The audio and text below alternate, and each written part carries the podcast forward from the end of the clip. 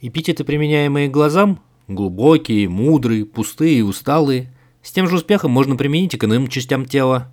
У него печальные уши.